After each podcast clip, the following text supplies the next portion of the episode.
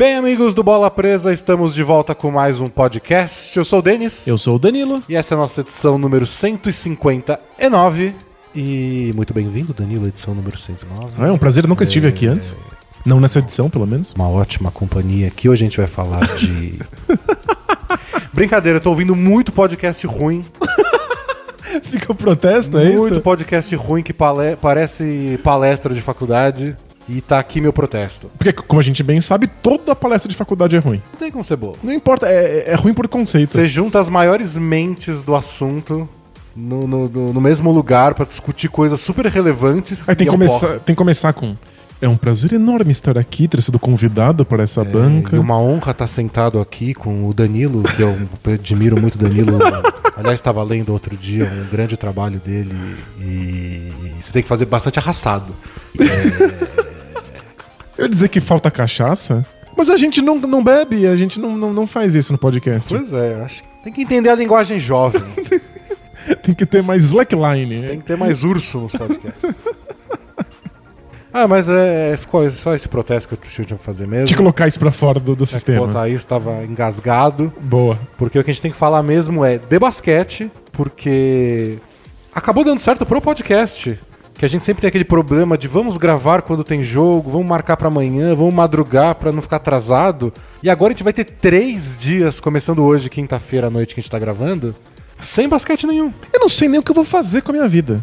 Eu não sei, não, tipo, o que- que, a gente faz quando a gente Faz um mês aí que a gente tá vendo mil jogos por dia, de repente três dias sem nada. Eu, não- eu nem lembro como é. Você vai acordar amanhã e vai começar a fazer um resumo da rodada. Eu vou. Ontem não aconteceu nada, não teve jogo. Procura uma foto. É, O Rockets treinou. o Warriors fez uma sessão de massagem. Pra quem não sabe, lá no blog, no bolapresa.com.br, a gente tá postando o resumo da rodada todos os dias. Então a gente assiste todos os jogos que estão acontecendo nos playoffs, sem exceção, e a gente escreve sobre todos eles. Então, sem isso, o que que eu faço? Eu não lembro mais. O que que é? Eu lavo roupa? Eu lavo a louça? Eu tomo café? O que que era mesmo? Não, não lembro. Que eu vou só dormir e esperar pra co- começar o próximo jogo. Então, entro em hibernação, porque com certeza o corpo precisa, que a gente tá exausto de ver basquete. Bom, pelo menos essa sexta-feira tem podcast no ar. E no fim de semana, talvez tenha vídeo, não sei se vai ficar pronto a tempo. E é fim de semana também. Então dá pra tirar umas férias de basquete, Isso, fazer é. uma média com quem não gosta de basquete, namorada, namorado, amigo que te chama pra sair faz um mês, você fica dando desculpas farrapado. Cachorro que não sabe o que basquete é, a não É. ser o Bud, o cão amigo que sabe. Sabe e- até demais. Eu acho que esse fim de semana é o fim de semana da vida social. Até domingo à tarde, pelo menos. Isso. Até porque domingo à tarde né, não é hora de sair também, né? É hora de ficar em casa, com a família, comendo macarronada. Assistindo TV aberta. Isso. Mas não, porque não vai passar o basquete na TV aberta, então você vai dar um jeitinho. Carinha do Jabá. Vamos fazer o nosso carinha do Jabá? Isso. Entra lá no bolapresa.com.br, lê todos os nossos resumos da rodada. É, se você não leu, começa do começo. Vai ter que ler 30 resumos da rodada. Não, começa mesmo, porque tem toda uma história tática acontecendo ali. A gente faz muitos comentários do que tá acontecendo em cada partida. E eu, eu já me peguei lendo o resumo da rodada de anos anteriores. Pra saber o que tinha acontecido naqueles playoffs. É nossa contribuição para a historiografia da NBA. É isso aí. Quando a gente faz aquela celebração, a gente faz os os aniversários do Bola Presa, eu faço aquelas compilações dos textos mais importantes. E eu sempre coloco o resumo da rodada da- do último jogo da final da NBA. É o post do campeão, né? É o post do campeão. A gente fala como é que foi o resumo da rodada do último jogo que decretou o campeão e não Isso. sei o quê. Então, desde que começou os resumos da rodada na NBA, você pode do- do- no Bola Presa você pode encontrar lá os campeões. É, divertido. Então entra lá, lê todo o nosso trabalho, porque Dá trabalho? dá muito trabalho. Tem lá vídeos e comentários, tudo bonitinho. E os nossos assinantes, que entram lá no apoia.se barra bola presa, estão recebendo, além de tudo isso, um post especial todas as semanas. Sobre o que foi dessa semana? Sobre o fim dos técnicos faz tudo. Técnicos manager a lá. O sonho do Vanderlei Luxemburgo. Ele não chegou a ser, mas ele sempre defendeu. Que o técnico deveria, ser Deveria assim, ser né? manager, fazer contratação, ter todo o controle sobre o time. E a NBA arriscou isso, copiando o modelo do Spurs, que o Greg Popovich tem muito poder nas contratações do Spurs. O Pat Riley teve um tempo isso no Miami, até ele deixar de ser técnico e ser só manager. E o Van Gundy era assim no Magic. Aí o Stan, Pistons, o né? Stan Van Gundy foi assim no Pistons, aí o Tom Thibodeau no, no Wolves, o Budenholzer no Hawks, o Doc Rivers no Clippers, e aos poucos foi tudo acabando. Então o Stan Van Gundy foi demitido semana passada, o Budenholzer saiu do Hawks na, na semana anterior, e o Doc Rivers, na- no fim da temporada passada, perdeu o poder de manager, virou só técnico. Entendi. E fez talvez a melhor temporada dele como técnico em muito tempo depois disso. É verdade. Ele ganhou até votos pra técnico do ano. É, Foi dos bizarro. próprios técnicos. Mas então você pode ler sobre isso se você for assinante lá no apoia.se barra bola presa. Você continua, tá todo mundo recebendo ainda esse conteúdo especial, mesmo nos playoffs. 14 mangos por mês podcast especial, que deve sair em breve. E, É, vamos, aproveitar de ter uns dias de folga aí, vamos ver se a gente consegue gravar. e com 20 mangos você participa do nosso grupo de assinantes no Facebook, comentando todas as rodadas ao vivo. Tem post lá com toda a rodada comentando em tempo real. E tem trocentos quadrilhões de fantasies e bolões acontecendo. Todos eles uns- valendo o prêmio. É, né? vamos dar uns prêmios no final. E a promoção da viagem a gente fez todo o sorteio. Tivemos já nove ganhadores, fizeram draft. Aí semana que vem a gente vai enviar tudo de uma vez. To- todo mundo já, já, já escolheu os seus presentes? Todo mundo escolheu seus presentes. Legal, então a gente envia semana que vem. Vai ser uma bela viagem pros Correios. É. Que é um monte de muitos presentinhos. coisinhas. Então vamos lá falar das séries de playoffs. Bora.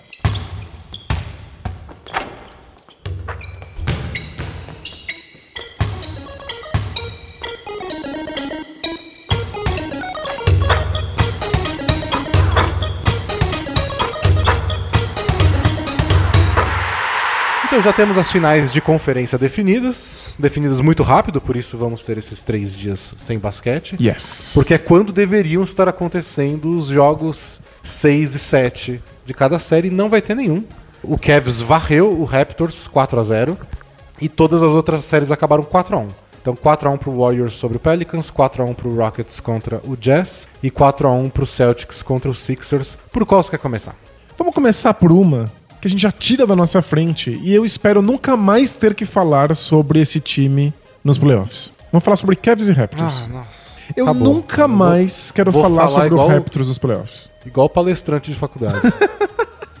Arrastado, mas é, não é por. É por tristeza mesmo. Já passou o nível da tristeza. Na com semana raiva. passada eu tava triste, eu tava melancólico, eu tava com medo que eles fossem envergonhados. Não, agora eu não quero ver na minha frente. Nunca mais. A gente vai falar sobre o Raptors na temporada regular, a gente vai celebrar o time. Que time legal. Espero que não imploda. Espero que mantenha o elenco. Que lindo. Começa os playoffs, não falo mais deles. A gente só fica esperando cair. Isso, eu fico esperando acabar. Não vou mais assistir os jogos. Eu senti que eu joguei minha vida fora por quatro partidas. Meu Deus. O Raptors não tinha a menor chance, nunca teve a menor chance, perdeu as- os quatro jogos. Por que é que eu não levei a minha esposa pra sair? É, ou porque você não foi jogar videogame. Tanto Isso. de jogo aí que estão lançando e que a gente não joga, os jogos de um ano atrás. Eu não, não consegui jogar God of War novo ainda. E eu tô esperando você acabar pra pegar o seu e jogar. Imagina o meu desespero. Se eu tivesse jogado metodicamente em toda a partida do Raptors, teria terminado o jogo já.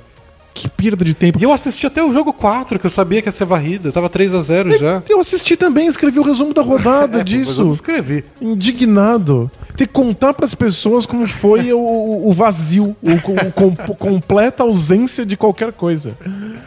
Eu, eu- eu não sei o que dizer. Eu sei que o Dwayne Case, técnico do Raptors, foi eleito pelos próprios técnicos. Teve uma votação aí de- entre os 30 técnicos pra eleger os- o, o melhor da temporada e ele ganhou. Deu até uma polêmica porque o Brad Stevens não recebeu nenhum voto, técnico do Celtics. Não acho que foi tão. É muito esquisito, porque ele é claramente um dos melhores, se não for o melhor.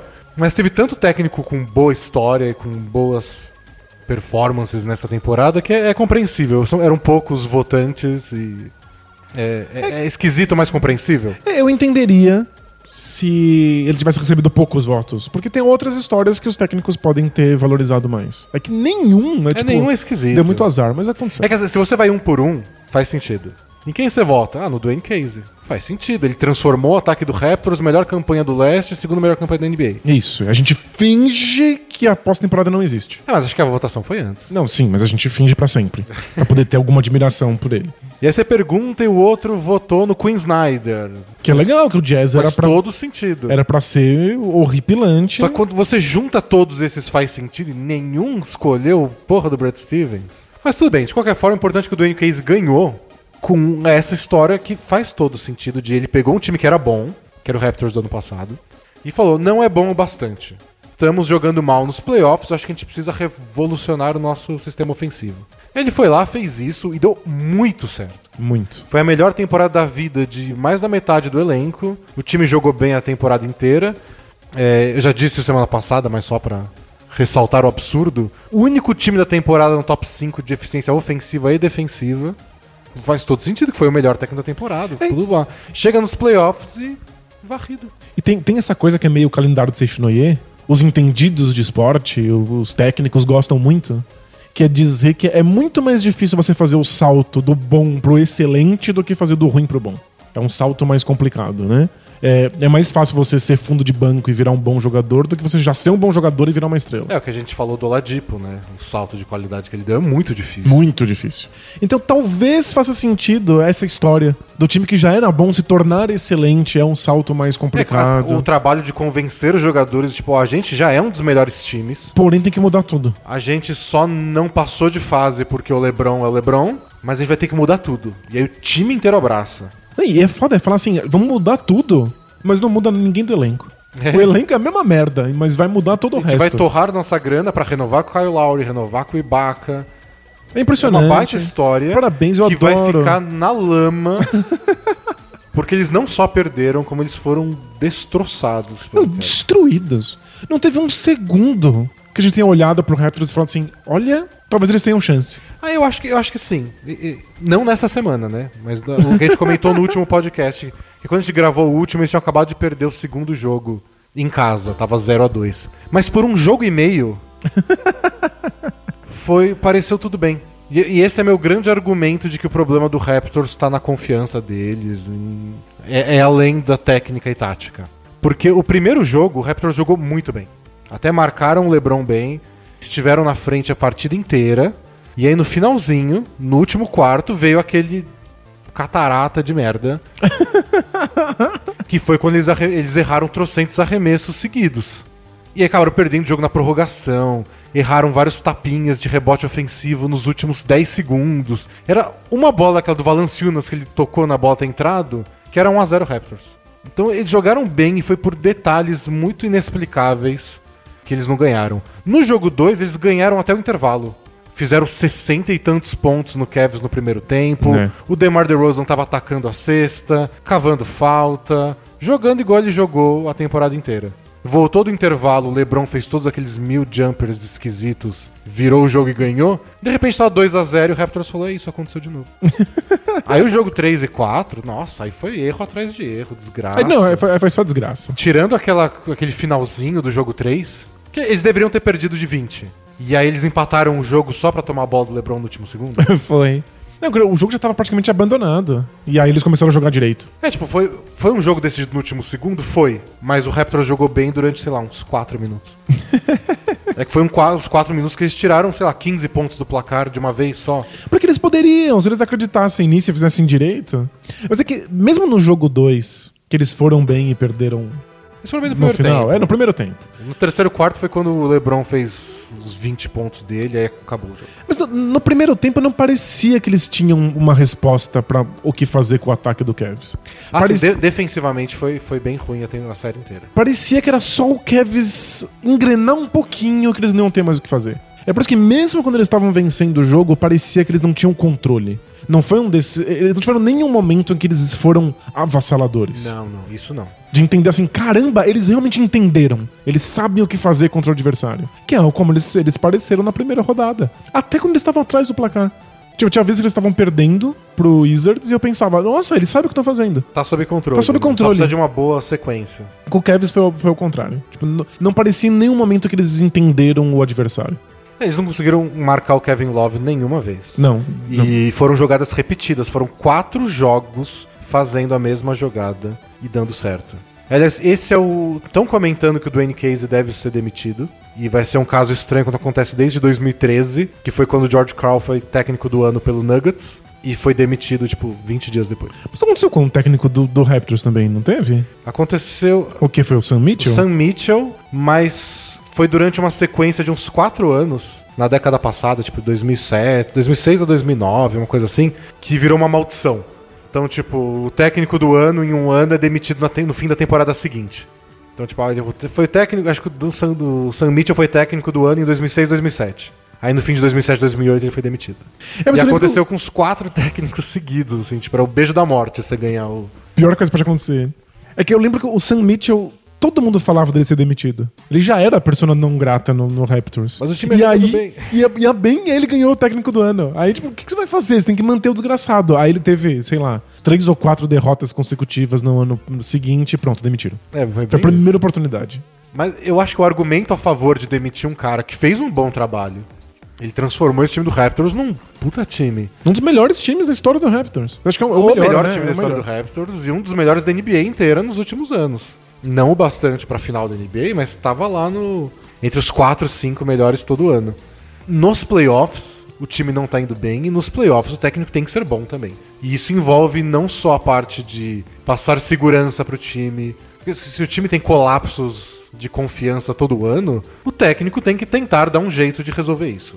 Não sei se é totalmente culpa dele, mas não conseguiu. E tem a parte tática. A gente viu quatro jogos seguidos do Kevs fazendo as mesmas jogadas e dando certo o tempo então. inteiro. Se eu ver mais um corta-luz duplo do Kevin Love e do Kyle Corver, com um deles fazendo uma bandeja embaixo da cesta sozinho, É desesperador. para com isso. Foi revoltante. Então, o, o Raptors da, da, da temporada passada era bom, mas ele tinha um ataque que era completamente previsível. Então, basta um time ter oportunidade de estudar vídeo e enfrentar quatro vezes seguidas que você vence.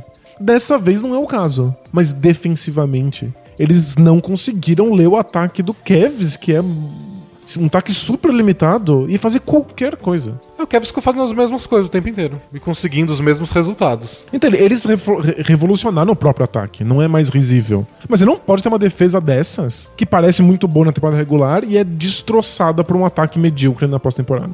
Acho que te- te- tem essa pegadinha, coisas que parecem boas e que se você se dedica o suficiente pra enfrentar elas, elas desmoronam. Eu acho que é o caso do N-Case. faz sentido mudar. Não é nem um jeito de tudo que você fez tá errado.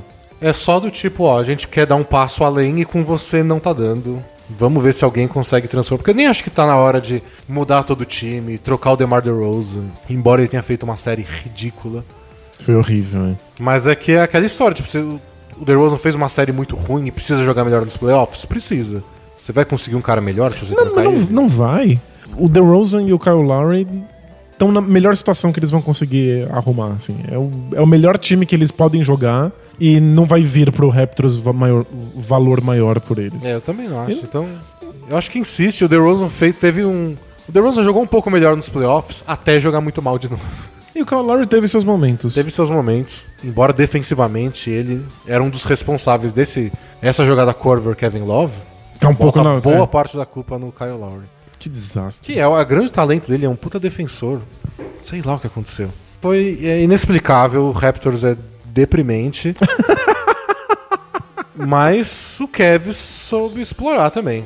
Então, dá pra considerar o Cavs renascido, talvez favorito contra o Celtics. É que- o foco tá muito na, na incapacidade do Raptors? Não, nesse momento, eu sei lá como o Cavs joga.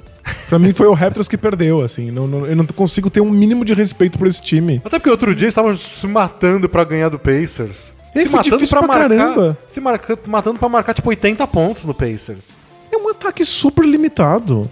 E sabe Como qual é engraçado? Não é que as contratações do Cavs é, voltaram a jogar nessa série. Não, o Jordan Clarkson mal entrou. E quando entrou, ele. Sério, ele.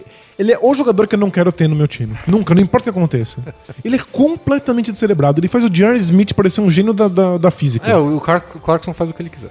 Ele é. Aliás, foi por isso que ele virou reserva no Lakers. Não é porque ele não é bom. né? Não é porque ele não é bom, é porque com os reservas, sem, ainda mais os do Lakers, como são tudo isso, entra lá e faz o que você quiser. É, cê- Várias vezes ele fez 20 pontos e salvou o Lakers. é, faz sentido, porque você abre a jaula e sai um touro, assim. É, ele vai pra onde ele quiser. É bom onde quiser. Cuidado pra não fazer cesta contra. Mas nem pra onde ele quiser, nem sei se ele sabe o que ele quer. vai pra onde o instinto mandar, sabe? E às vezes deu certo, mas era uma coisa arriscada, que é por isso que ele, no time titular era mais arriscado. E ele continua lá sendo o mesmo. Só que ele, ele é semi-inútil contra o Pacers e fantástico contra o Raptors. E... É, fan- fan- fantástico nada, né? Não, nem tanto não. Ele mal jogou também, Mal né? jogou. O Rodney Hood foi outro. Não é que o Rodney Hood voltou a jogar e acertou mil bolas de três que o Cavs ganhou. Rodney Hood sumiu da rotação, de tão mal que ele tava. Acho que ele errou os últimos 10 bolas de 3 que ele tentou. Você é um espe- especialista em bolas de 3. Você joga com o LeBron e não consegue jogar bem. O que, que você faz na sua carreira? É tipo o Anderson. Você joga com o Harden. E você não consegue jogar bem. Você Acabou sua sempre carreira. dá um jeito de cutucar o Ryan Anderson. Coitado do menino. Mas é bem isso mesmo. É... Você tá na situação perfeita. É um esquema feito para bolas de três. Você se consagrou na NBA como arremessador de três. Você joga ao lado de um dos jogadores que mais criam arremessos de três pontos pros companheiros. E assim você não joga bem? Não sei mais o que fazer. Vai procurar, ver se a Liga Russa tá precisando de alguém. Campeonato chinês. E aí no último jogo Rodney Hood ainda se recusou a entrar no- no- na quadra, né, no final. Você, recu- foi, você recusou? o técnico foi botar ele, o Tyron Lu, no fim do jogo no Garbage Time e falou, não, não quero. Ah, tipo, não, não me usou no, no jogo de verdade, não vou entrar É. em garbage time? Tipo o Nezinho, Nossa, que, coisa triste. Aí mais um motivo. Você já não ia contratar ele pro seu time. Depois dessa. Nossa, não, desastre. Não, é, é- esse é o time que humilhou o Raptors. Mas é, eu tô ansioso pra ver o, o Cavs contra o Celtics. Porque o Raptors é uma boa defesa só no papel. Oh, no papel não. Foi na realidade durante 82 jogos. Isso, mas foi des Nessa série- destrinchada. Não e agora eu tô existiu. curioso pra ver se contra o Celtics como é que vai se comportar o ataque do Cavs. É, qualquer coisa que você possa falar sobre Celtics e Cavs, você é um idiota. Porque se você falar que o Celtics é favorito, você é um idiota. Você esqueceu que tem o LeBron do outro lado? Mas você falar que o LeBron é favorito, você é um idiota. O Celtics vence todo mundo e de- de- acaba com todo Expõe o mundo de todo mundo, né? Nossa, se, se esse time do Cavs não for exposto num nível ridículo pelo Celtics, então eu não sei mais o que esperar. É, eu tô curioso pra ver, especialmente porque boa parte do ataque do Cavs nessa série se baseou nessas jogadas com o Kevin Love. Ele foi muito usado e bastante usado no, no mano a mano. Eles conseguiam cri- criar uns mismatches bem fácil. O Raptors estava disposto a fazer isso. E era cesta do Kevin Love em cima do Lowry, cesta do Kevin Love em cima do DeRozan. E até quando eles não trocavam, ele fez mano a mano com o Siakam, fazendo um ponto atrás do outro, em cima do Ibaka. É, o Celtics não vai deixar isso acontecer. O Celtics trancou o Joel Embiid embaixo Então, da se o Aaron cesta. Baines marcou bem o Embiid, Kevin Love não vai ser problema pra ele. Vamos saltar pra O Al Horford, vamos saltar para Celtics e Sixers? Vamos. É, então, acho que a grande sacada da série foi conseguir marcar o Embiid no mano a mano sem precisar ficar dobrando a marcação. Foi isso. Eu acho que isso que destravou a defesa do Celtics pra conseguir atrapalhar tudo que o Sixers queria fazer. E o pior é que o Sixers estava obcecado com atacar a cesta. Eles queriam jogar embaixo do aro. E o Embiid, que deveria ser a maior força pra isso no time, não conseguiu pontuar ali. Ele foi trancado pelo Al Horford, tomou aqueles dois tocos assim humilhantes que são tocos de, de girinho, de gancho, que é coisa que pivô não toma. É, tanto que a- acho que ele foi mais eficiente, o Embiid. Ele conseguiu fazer os pontos dele, nem sempre com bom aproveitamento. Mas ele foi mais perigoso pick and roll, em contra-ataque, em rebote ofensivo, do que quando ele recebia a bola de costas pra cesta. Que era o que ele queria, pedia desesperado. E não à toa a série acabou com ele errando uma bola em cima do Aaron Baines. Nesse jogo 5, ele precisava empatar o jogo. Nos últimos segundos, foi pra cima do Aaron Baines, até criou espaço, e só que errou a bola. Então, mas E aí no rebote ofensivo, o Terry Rozier bateu a bola no, no joelho dele e acabou. Me explica o que raios aconteceu. Porque foi um jogo inteiro em que o Embiid não conseguiu pontuar no garrafão. E aí ele saiu do garrafão e tudo que ele pontuou, ele foi bem até no jogo. Marcou 27 27, pontos. Tudo de meia distância. Tudo encarando mano a mano o, o defensor e arremessando por cima. Não é o ideal, não é o que você quer que o Embiid faça, mas foi como ele deu um jeito de ser útil. E aí, os outros jogadores do Sixers foram destruidores dentro do garrafão. O Saric parecia o Raquel Olajuwon. Ele foi, fez cesta de costas. até. Fez cesta de costas antes de receber marcação dupla. O Ben Simmons jogou o tempo inteiro embaixo da cesta, recebendo passo como se fosse pivô. Então, tipo, na prática, o Sixers usou três pivôs. Só que o Embiid não ficava no garrafão e o Saric e o Ben Simmons dominaram. Eu Foi um- muito louco. Eu vi um cara no Twitter falando que soa muito engraçado, mas é completamente verdade. Ele falando: o Ben Simmons fez uma excelente temporada como armador, mas talvez ele devesse ser pivô. Talvez ele devesse jogar na posição 5. Ele jogou a 1 o ano inteiro, talvez se fosse na 5 melhor. Falou, daria pra fazer um ataque assim. Daria. Sem problema. Na defesa não, não- não depende do adversário, não seria tanto problema, não. Que ele é excelente defensor. Não, não acho que ele ia comprometer tanto, talvez nos rebotes. Mas não sei se o time for montado Ele pra podia bons rebotes rebote e não sair defensivos. correndo com a bola na mão. É lindo. Ele podia ser pivô. Ele foi espetacular nisso. Ele foi o jeito que o Sixers deu pro Ben Simmons ser eficiente num ataque que trancou ele na transição. Foi tipo animal.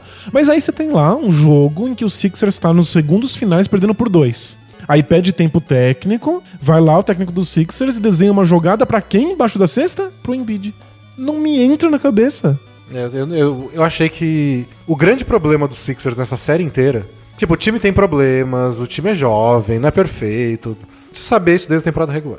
O que fez a diferença nessa série foi só execução. Tipo, chegar nos últimos minutos do jogo e fazer a coisa certa. Tomar a decisão certa, acertar o passe. Eles acertar perderam um jogo com três turnovers. Acertar arremesso sem marcação. É. Tipo, ontem o Sixers estava precisando de uma cesta no último minuto, deixaram o JJ Redick livre e ele errou. errou o arremesso. Depois ele fez outro mó difícil nos segundos finais. Mas aquele que era pra tipo, fazer a diferença, ele errou. Errou. Então, tipo, E na hora de escolher uma jogada decisiva, você escolhe uma que não funcionou não deu durante a certo o jogo série. inteiro. A série inteira, é verdade. E aí, você, em vez de colocar o Saric, colocava o Saric. Então, é que na jogada anterior, a bola an- anterior a essa do Embiid, foi o Saric de costas pra cesta dentro do garrafão. Smart, é. E ele deu uma cotovelada no Marcos Smart. e o juiz não marcou falta, acho que só porque eles perderam a bola. Acho que se o Saric mantém a bola depois de dar aquela braçada no, no Smart, eles davam falta de ataque. É possível. E foi pura afobação, porque aquele jogada do Saric deu certo o jogo inteiro. Pois é. E aí o Marcos Smart desabou no chão, o Saric se desequilibrou e perdeu a bola. Então, foi essa sequência do- dos Sixers no, no- no final dos jogos. É, escolheram a jogada errada, depois escolhem a certa e o J.J. Redick erra o arremesso, depois eles escolhem a jogada certa com o Saric e ele se afoba à toa, e depois eles escolhem a jogada errada com o Embiid. Então, aí- tipo, Não dá pra vencer. eles estavam ganhando, faltando um minuto, e perderam. É que fica mais evidente quão ruim foi a execução e planejamento de jogadas pontuais quando você tá enfrentando os Celtics. Porque Eles vivem disso, eles, Eles vivem, vivem de ver disso. o que você fez de errado e ficar explorando. eles exploram mesmo. E na hora de escolher, todas as jogadas que os Celtics escolheram nos momentos, nos momentos fundamentais foram impecáveis. É, várias vezes o Celtics precisava de uma cesta, aí quando você vai ver, tava lá o Al Horford fazendo um post-up no TJ McConnell. Aí você fala, nossa, Como ele, como ele conseguiu que isso? né? sorte que o Celtics conseguiu esse matchup bem agora que eles precisavam de uma cesta. Isso que você vai ver durante quatro jogos e acontece isso toda hora. Sempre que o jogo tá, sabe, no limite, eles conseguem um arremesso que, tipo, ó, é isso que, é isso que eu poderia sonhar. É. Tipo, é o Jalen Brown sem marcação. É o Jason Tatum de meia distância em cima de um cara muito menor que ele. É o Al Horford embaixo da cesta. É, eles estavam perdendo o jogo, o Celtics pediu um tempo técnico, e aí a jogada que voltou foi, de repente, sei lá como, o Al Horford sozinho no garrafão com, o- com o Saric marcando ele. Eu falei, nossa, que engraçado que isso aconteceu. Jogada seguinte, Al Horford sozinho com o Saric. Não é possível, eu voltei e fui ver o que, que raios tinha acontecido. E era uma movimentação perfeita do Celtics, todo mundo saindo do garrafão. É, tipo, eles só fazem isso. É- é- esse é o grande talento do Brad Stevens. Ele consegue ler o sistema defensivo, os, os preceitos defensivos do outro time. Essas são as escolhas, né? Ele Então- sabe o que os jogadores vão escolher naquele momento, então, tipo, né? ele, ele vê os Sixers e fala: o Sixers tá sempre trocando a marcação nessa situação. Então vamos fazer essa situação para eles trocarem a marcação do jeito que a gente quer e a gente explora isso no fim da jogada. Lindo. E aí volta no tempo técnico e são outro time. Porque o, Celtics é dente de leite. Cheira a bumbum de bebê. Fez um monte de merda na série inteira, se desesperou. Nesse jogo 5, teve vários momentos que eles não estavam bem na partida. Aí vem um tempo técnico, E eles sempre se acalmam depois e voltam. acalma, surge ali um, um, um mismatch, uma jogada que é- vira ponto muito fácil. Eles repetem isso uma- umas 3, 4 vezes, pronto, o jogo mudou. E o. Sixers falhou É. justamente nisso. E, e os pirralhos deles são colocados em umas situações mais favoráveis. Então, tipo, o Jalen Brown é muito novo. Ele tem lá 21 anos, é a segunda temporada dele na NBA. Mas ele foi lá num jogo decisivo e fez o quê? 10 de 13 arremessos, uma coisa assim. Sim. Você vai ver os 13 arremessos dele, São todos fáceis, né? são todos em posições que ele tá acostumado a arremessar, poucos com contestação. Então você bota ele numa situação onde é mais fácil para um jogador inexperiente se dar bem. Isso acontece com o Rogier e com o Tatum e com todo mundo. Aí Não. você bota o Hal Horford experiente para comandar tudo aquilo e É as coisas vão funcionando. É, vai ver os arremessos que o Ben Simmons fez nessa série. É um Ele mais 360 absurdo que o outro. ar, né? Ele deu um 360 no ar, tirando a bola do bolso, literalmente, da, da altura do bolso. Porque é, é o que a É o que defesa deu na hora, deu é. pra ele, é o que aconteceu. É, pareceu bem isso, pareceu que as cestas do Sixers eram sempre bem mais suadas, né? Mas eu acho que é um ajuste que o Sixers vai ter que fazer com o tempo. Foi a primeira, é a primeira vez do Brett Brown nos playoffs como técnico, então ele deveria ter chamado jogadas melhores no fim dos jogos. Sem dúvida. Aquele turnover do jogo anterior, do jogo 3, que foi o que decidiu a série, né? É, ali O jogo acabou, do é. confete. Não era pra botar na mão do JJ Redick no fim do jogo pra dar um passe, pra driblar. Era pra estar na mão do Ben Simmons, na mão do, do Embiid no máximo. É, mas não era também pro Embiid estar com a bola no meio da quadra pra dar um passe pra um armador do lado dele. É. Também no final do jogo. E nisso, ano que vem, talvez seja bom ter o Fultz de volta. Porque fim de jogo é aquele momento que você gosta de colocar a bola na mão de um jogador que possa fazer tudo. Se pressionarem ele, ele vai conseguir driblar? Vai. O Redick não. Se precisar arremessar, ele vai arremessar? Vai. O Ben Simmons não. Se precisa passar, Se né? precisar passar, ele vai passar. O Embiid? Hum, acho que não. não tanto. O- a ideia do Fultz, o Fultz ideal, faz tudo isso. A gente não viu esse ano por causa de todas as lesões e sei lá o que, que aconteceu. Desaprendeu a É. jogar basquete, mas. Mas o Fultz ideal vai ser capaz de fazer isso. E eles têm todo o espaço salarial para contratar alguém, alguém para ser um segundo criador de jogadas. Eles precisam disso. Alguém que segure a bola, que crie jogadas. É que o pessoal já tá especulando. Não, o LeBron vai querer ir pra lá. Ele é amigo do Ben Simmons. A gente não- nunca, nunca assuma um LeBron em lugar nenhum. Eles vão conseguir trocar pelo Kawhi Leonard, eles podem mandar escolha de draft. Paul George, tipo, seria o máximo se eles conseguissem um desses caras, mas pode ser o formato, não precisa ser eles. O talento eles já têm. Precisam de alguns ajustes e acho que esse tipo de jogador ajudaria eles a executar melhor no fim dos jogos. E eu acho que de verdade eles deram sorte de enfrentar o Celtics nessa série. Porque ensinou pra eles o quão incrível é ter um técnico que peça grandes jogadas e execução impecável. Eles não vão voltar pra casa pensando, falta mais raça, falta mais vontade. Eles vão voltar pra casa pensando, caramba, a gente precisa desenhar melhor isso aqui. É, Eu acho uma boa, li- uma boa lição. A, a- a jogada do, do Embiid tentando fazer um post-up em cima do Aaron Baines, que marcou ele bem por quatro jogos e errando no final, é um ótimo contraste com todas as grandes cestas que o Al Horford fez na série. É verdade. Porque aquele no jogo 3, que foi o game winner, né? Foi em cima do Covington. Não era para o Covington estar defendendo o Al Horford. Mano, o Covington tá em quadra. Foi a pior série de quatro jogos da carreira do Covington. E essas cestas que você falou, que foi quando o Sixers tinha feito, aberto uma vantagem boa no placar, boa, 4, 5 pontos. Que eles voltaram do tempo e o Horford fez duas cestas seguidas no Saric. Mas por que quando eles precisam, eles fazem cestas com o Horford sendo marcado por um cara que a gente não quer que esteja marcando o Horford, e quando a gente precisa de uma cesta, o Embiid está sendo marcado pelo cara que o Celtics quer marcar o Embiid? Isso. E que marca muito bem, marcou bem a série inteira. Por que a gente não consegue uma troca porque para que o Embiid está sendo marcado pelo Tatum com cinco faltas? Pelo Jalen Brown e Nico? É melhor de lembrar até o Tatum, acho que dá conta. Mas não seria o Aaron Baines. Isso, é. Não sei o, o, o Baines e o Horford, pronto. Já era outra história aquele jogo. Mas não, foi o jogo inteiro do Embiid contra esses caras. Eles não conseguiram os mismatches que eles queriam. Eles foram conseguir os mismatches com o Saric no garrafão. Foi. E com o Ben Simmons, é. E com o Ben Simmons. Porque eles É são um mismatches. mismatch ambulante. Isso, qualquer cara que marcar ele é um mismatch. Mas é isso, o Embiid errou a sexta, marcado pelo Baines, pegou o rebote ofensivo e aí a marcação tinha dobrado já. aí já era. É. Aliás, dá pra ver também esses pequenos detalhes de execução no final. Uma jogada anterior, o Tatum tinha errado a bandeja e o Marcus Smart pegou o rebote ofensivo e fez. Nessa jogada do Embiid, você assiste o replay, tá todo mundo parado dos Sixers. Ninguém se mexendo. O Ben Simmons, quando o Embiid vira pra fazer a bandeja que ele erra, tem um, um corredor pro Ben Simmons. Ele podia correr Ele podia ter cortado pra sexta. cortar, receber um passe e enterrar. Ele podia ter ido pra pegar o rebote ofensivo. Ele ficou parado com a mão pra baixo. assim. Então, isso que é o assistindo o Embiid jogar. E aí quando o Embiid pega o rebote ofensivo, tá o Sixers inteiro assistindo ainda e quatro jogadores do Celtics em volta dele, aí o Roger vai lá dar um tapa na bola. Então, E isso é o cara que desenhou a jogada. Porque o Sixers jogou boa parte dos últimos dois jogos, que foram acho que as melhores partidas do Sixers, com três jogadores dentro do garrafão. Com um jogador de cada lado e alguém ali na linha de lance livre pronto pra infiltrar. Em geral, o Ben Simmons. Então, era pro Embiid estar ali tentando uma cesta em- em- perto do aro e o Simmons na linha de lance livre, pronto pra receber um passe curto e uma infiltração e receber falta. Só que na hora que você desenha a jogada decisiva, você desenha Embiid isolado, completamente sozinho no garrafão, todo mundo sai pra atrair a marcação. Só que no Não Celtic atrai você não marcação. atrai a marcação. O Celtics é mais esperto do que isso. E sem contar que nem precisava atrair a marcação, porque o Baines conseguiu marcar no mano a mano o Embiid. Eles não dobraram. Eu não precisava, né?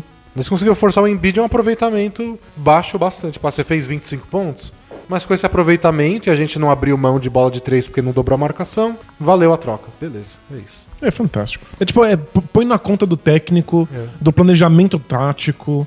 É uma aula fantástica pro Sixers. O Sixers pode ser um time espetacular, mas precisa procurar isso. Não vão ganhar só no grito. né? E no fim das contas foi uma série 4 a 1 mas dos cinco jogos, três foram decididos nos minutos finais com diferenças mínimas de placar, um foi pra prorrogação, e nos três casos o Sixers chegou a ter vantagem no- nos minutos finais e perdeu. E o Celtics venceu com porcentagem altíssima de aproveitamento de arremesso nessas situações. É, Nos não- três eu jogos. Esqueci né? agora qual que era o, o filtro exato. Mas eles pegaram, tipo, X minutos de desses três jogos decisivos, turnovers. Acho que era um do Celtics, sete do Sixers. Era os, os últimos cinco minutos dos jogos que foram disputados, de- decididos por cinco pontos ou menos. Era, É tipo, isso. sete turnovers dos Sixers e o Celtics não errava nada. Era tipo 30% de aproveitamento pro Sixers, 50 e tantos de aproveitamento nos arremessos pro Celtics. Foi essa a diferença. Os times estavam bem nivelados. Mas acho chegou que- no finalzinho e aí o Celtics fazia a coisa certa e o Sixers fazia a coisa errada. Eu acabei a série convencido de que o Sixers é um time melhor. É um time com mais talento individual, com, mais versátil, consegue fazer mais coisas, consegue impor melhor o seu, o seu estilo de jogo. Muito convencido de que era, o- era o melhor time. E que ia ser animal ver eles na final contra o Cavs. Mas o, o, o Celtic só faz as coisas certas. E é por isso, a gente comentou já por, a- de como os jogadores saem do Celtics e não parecem mais tão bons. Mas tem muito disso, né? Tipo, quando você tá, o time tá fazendo a coisa certa, tipo, você bota o jogador na melhor situação possível, é claro que ele vai parecer melhor. E nem precisa fazer a coisa certa o tempo inteiro. Que esse também é um mito do Celtics, de que eles não erram, É, né? né? Pelo amor de Deus. Eles só precisam fazer a coisa certa a maior parte do tempo. E, aí que é o- série foi especial porque uma parte desse tempo foi os minutos decisivos. Isso. Essa, essa disciplina é Maravilhoso. exemplar. Eu não sei realmente palpite pra final do leste. Acho que pode acontecer qualquer coisa. Qualquer coisa. Eu imagino uma situação em que o LeBron é imparável e faz o ataque do Cavs funcionar mesmo assim. Imagino o Celtics dando um nó tático e o Cavs não conseguindo jogar basquete. É, pela defesa do Celtics, eu imagino uma série mais parecida com a do Pacers. Placar mais Que o, baixo. ataque, o ataque do Kevin ficou bem mais empacado. Porque deslanchou muito por causa do Kyle Korver e do, Do Kevin Love. E eu não vejo eles tendo a mesma liberdade, não. De jeito nenhum. E nem o Kevin Love tendo vantagem em tanto duelo individual. Tanto nos mismatches, se rolar uma troca de marcação, sei lá, com o Marcus Smart, que seja. É, Marcos Smart marca melhor. É um né? touro. Eu acho que ele vai dar mais trabalho pro Kevin Love do que deu o pessoal do Raptors.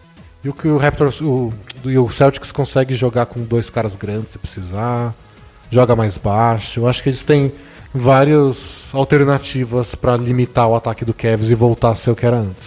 É, Agora marcar o LeBron, ninguém nunca fez. eu não sei, mas tal, talvez a, a- a certeza é que o LeBron vai ser marcado de muitas maneiras diferentes. Pode ter certeza que o Celtics vai ter muitos planos distintos e muitos jogadores diferentes vão tentar. Então, pelo menos, você não vai ter um LeBron confortável dando exatamente o mesmo tipo de arremesso durante dois quartos, que a gente viu com o Raptors. Eu não, não imagino um favorito. Eu não quero ser o idiota que favoreceu um dos dois. Eu já consigo visualizar o Celtics na final da NBA. Nossa, já O pensou? que ia ser muito absurdo. E eu acho que quem vier do Oeste é muitíssimo favorito. Também acho. O mais chato é que a gente esperou o ano inteiro pra isso, só pra ver Kyrie Irving contra o LeBron. Ia E ser o lindo, puto ia tá ser machucado. lindo. Que raiva. Podia voltar agora. É, né? Podia ninguém avisa nada, ele só, come- Só aparece na aparece com o uniforme e começa a aquecer. Ia ser muito louco. E aí todo mundo começa a vibrar, ia ser muito louco. O mando de quadra é do Celtics, aliás. É, então. Faz diferença. né? O Embiid, putão da vida, parabenizou o Celtics e parabenizou a torcida dos- do, de Boston. Eles Diz são que, muito eles, barulhentos. que foi espetacular que eles fizeram a diferença. É naquele jogo 2 que o Celtics estava perdendo de 22 pontos no segundo quarto e eles conseguiram virar. Nossa, não teve uma pessoa que saiu de lá falando de outra coisa que não fosse a torcida. Fizeram um barulho infernal Muito louco. né? ajudaram a destabilizar um pouco os Sixers. Uma coisa que pode favorecer o Cavs nessa série. Lembra que a gente disse que o Celtics está desfalcado, mas não parece tão desfalcado? É. Porque o Rogier faz mil pontos no último período, como se fosse o Kyrie Irving, e o Tatum faz tudo que o Gordon Hayward deveria fazer. Uma hora isso pode parar de acontecer E a gente não poderia condenar os moleques por isso, né? Eles já fizeram Tipo, muito mais do que deveriam. Se né? chega numa final de conferência contra o LeBron e aí o Jason Tatum para de fazer 25 pontos por jogo, você não pode falar, tipo, "Ô, pô, amarelou. Por, um novato é normal que uma hora pare de dar certo, assim. Ele, ele marcou 20 pontos ou mais em todos os jogos contra os Sixers nessa série. Tipo, é muito surreal. Eu não espero que isso aconteça pra sempre. Tá tudo É. bem, já foi longe demais. Engraçado que o Tatum fez 25 pontos nesse jogo 5. E aí ele empatou com o Donovan Mitchell, com oito jogos seguidos de um novato nos playoffs com mais de 20 pontos. Essa leva de Mesmo novato. ano. E o Ben Simmons estava do outro lado da quadra. Muito louco, né? Então, tipo, eles já fizeram mais do que deveriam, tá ótimo, tá tudo bem. Mas o que me leva a acreditar que o Tatum vai fazer menos do que isso? Nada. Do jeito que ele tá jogando, ele nem parece novato. Não parece que se importa, não parece estar incomodado. Duvido que a defesa do Kevs vai fazer qualquer coisa diferente contra ele. É. Não, é que o meu ponto é mais do tipo, se acontece? Não, aí tudo bem. E se o Tatum e o Rogier, de repente, num jogo, especialmente fora de casa, os dois juntos dão, sei lá, acertam 2 de 15 arremessos. Mas e o que- Celtics perde. Não seria esquisito isso que eu quero dizer. Entendi. Mas acho que nem a, nem a torcida do Celtics vai crucificar. É, Então, não, Tá não seria. bem, é. Acho que se acontecer isso, não é que tipo, nossa, fomos pegos de calça curta aqui com o Celtics arremessando muito mal. Tipo, na série contra o Bucks eles já foram cheios de altos e baixos. É. Eles, tão, eles cresceram nos playoffs.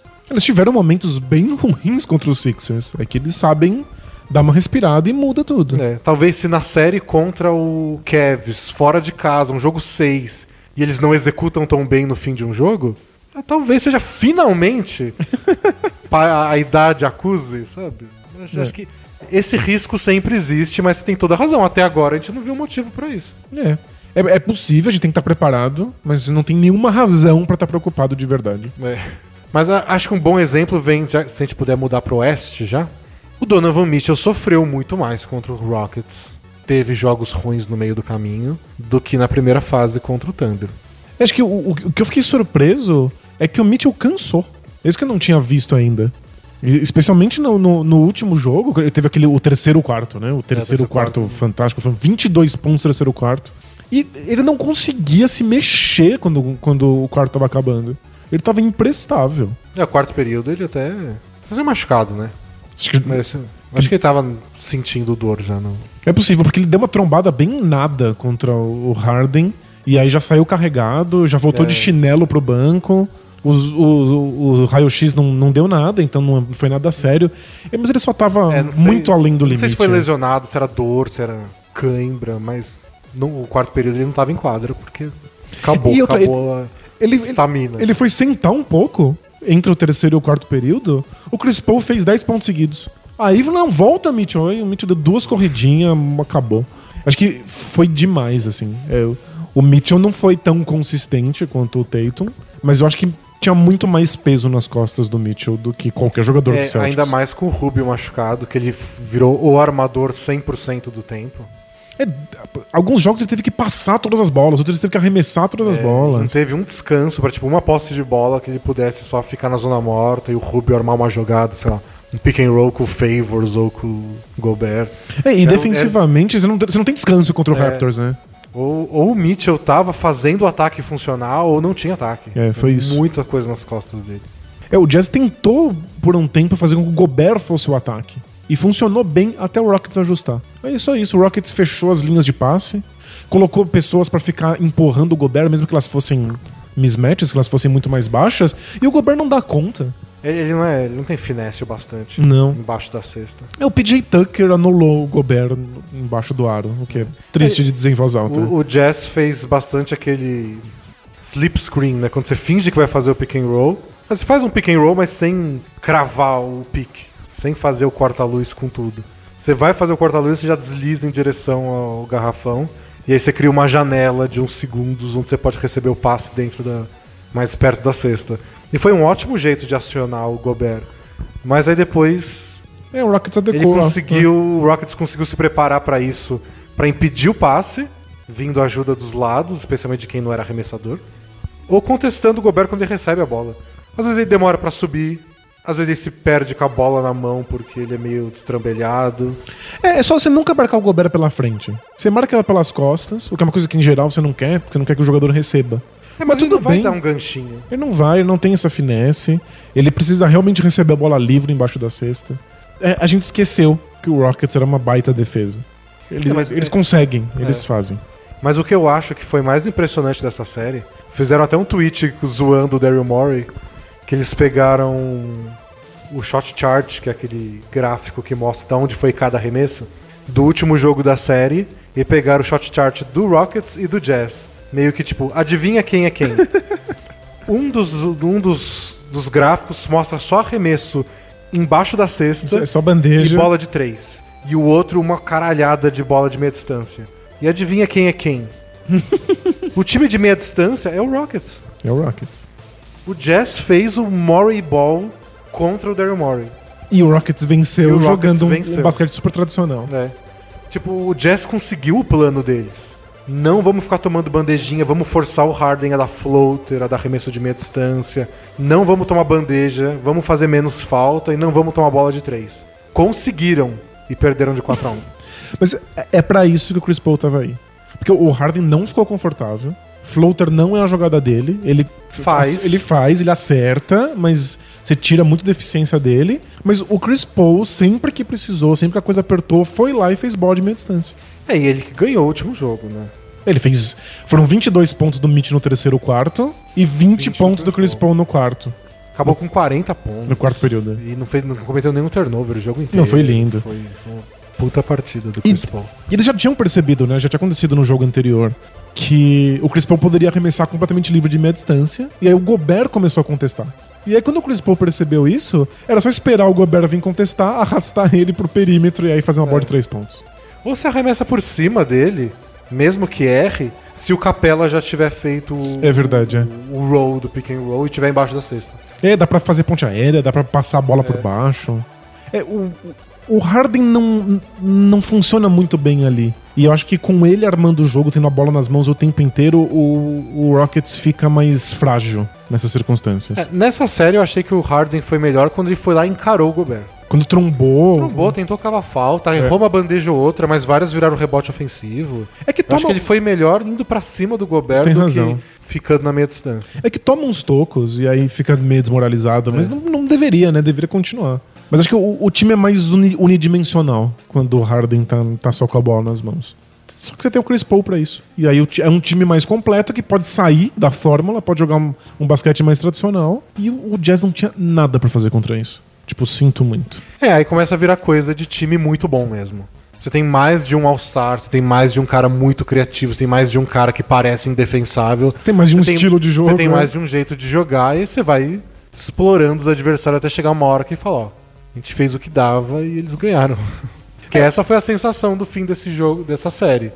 Talvez pudesse dar um pouco mais se o Donovan Mitchell tivesse inteiro nesse quarto período, se o Rubio tivesse jogado, talvez. Mas não, não, não Mas era o, o o bastante. que parece foi que o Jazz fez tudo o que podia, conseguiu executar o plano tático, fez ajustes ao longo da série e o Rockets foi melhor. É, o meu medo, e eu tava morrendo de medo na semana passada, né? É. É porque contra o Wolves, o Rockets não soube usar a meia distância. E era fundamental pra conseguir punir um time que ta- tapou o aro. Assim que o Rockets fez o ajuste e começou a usar a meia distância, acabou a série. Não, não tinha mais jeito mesmo. O meu receio maior, pensando no Rockets, na próxima série contra o Warriors, Warriors.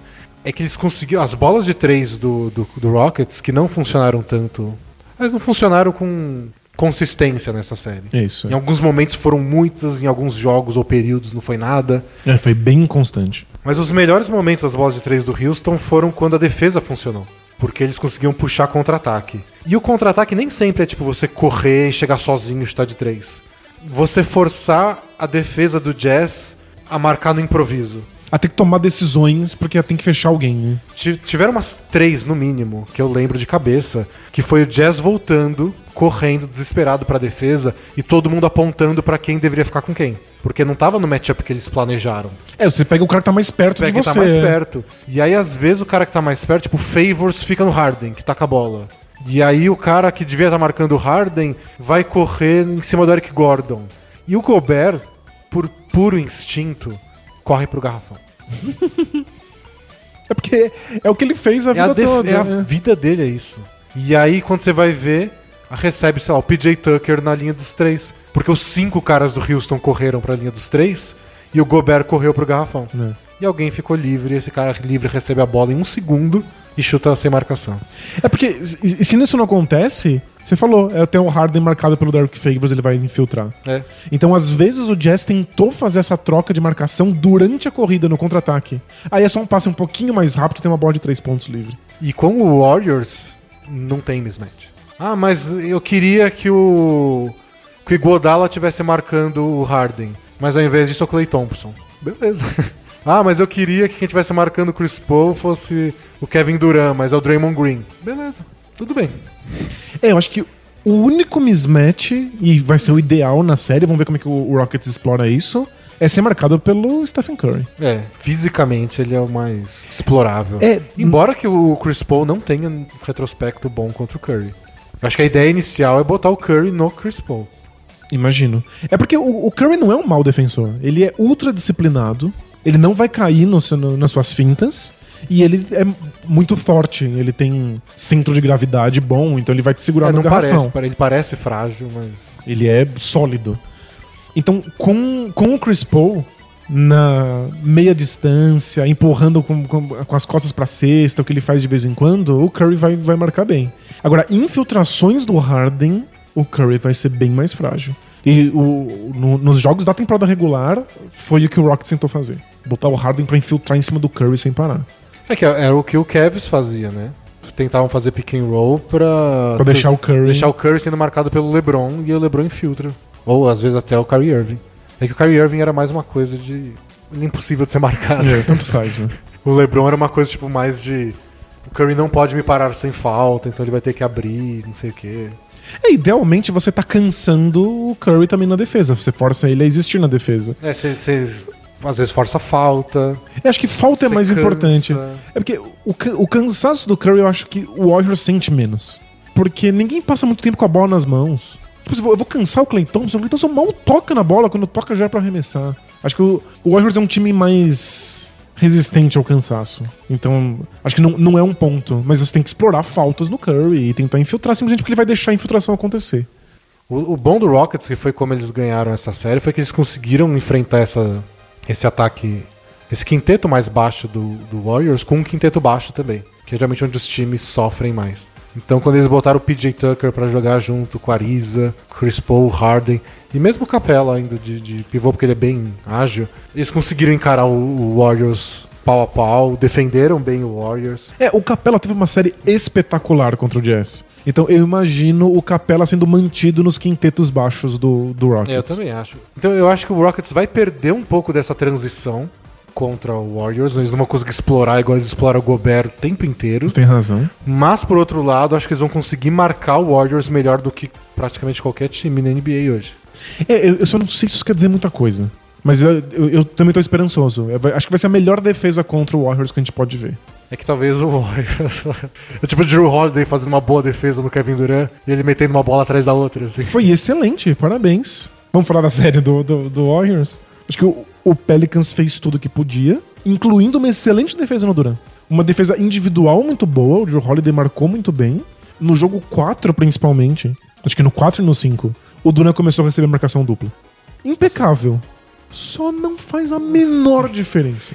O que parecia é que quando começou a acontecer essa marcação dupla no, no, no Durant, parecia que o Warriors estava finalmente. Tipo, a gente tá ensaiando isso desde o jogo 1. Porque tava muito certinho. Assim que recebeu a marcação dupla, já o Draymond Green cortou em direção a vocês, já recebeu a bola, já mandou a ponte aérea. Ele já tinha a jogada prontinha. Tava né? prontinha, tipo, é só dobra o Durant, por favor. Vocês demoraram quatro jogos, tá ensaiado, tá guardado aqui. Faz, por favor, É. mas não, não- adianta. É, você não, não pode. Assim, não dá pra dobrar. Embora a dobra gerou uns dois ou três desperdícios. Porque o, embora o Warriors saiba, saiba a jogada perfeita, às vezes ele quer passar muito a bola, ou passar É. com, com muita velocidade, ou são passes agressivos pro garrafão. É, quanto mais passe você força, mais chance de dar merda também, vai. E, às vezes é melhor tomar umas pontes aéreas completamente livres e gerar uns dois ou três contra-ataques do que deixar o Duran arremessar e acertar 20 bolas no jogo. Mas é, o Pelicans fez o que dava. É, é a mesma sensação que eu tenho com o Jazz no Rockets é essa. O Pelicans chegou no limite deles. É que esses dois times, Rockets e Warriors, é outra categoria. É, eles estão em outro nível. Tipo, essa a série dos Celtics e dos Sixers, que foi- a gente falou que foi jogo disputado, o Celtics decidiu no final, E foram jogos bem legais. poderia ter ido muito mais longe. Era só a bola do Bellinelli de 3 do confete ter sido de 3 de verdade. Como ela foi de desenhada pra ser. É, foi desenhada pra ser de 3. Se fosse de 3, era 2 a 1 o Sixers ganha outro jogo 2 a 2 a série tava longa. O Raptors, se jogasse como time na temporada regular, Não vamos falar do Raptors. né? era pra ser uma série mais longa. Essas aí, por melhor que seja Jazz e Pelicans, Warriors e, e Rockets estão jogando muito. É, você falou que eu imaginava que o Pelicans vencesse um jogo. Quer dizer, Porque. varrida de cavaleiros. Varrida de Cavaleiros, porque o time é, é, é bom bastante pra vencer uma partida em casa. Tem poder de fogo. Isso, e o Spurs também. Era um timaço. Muito bem treinado, fez as coisas certas, então merecia vencer um jogo. Mas é o que dá pra fazer. um jogo tá bom. Eu não confio assim tanto no Rockets. Talvez porque eu esteja emocionalmente envolvido.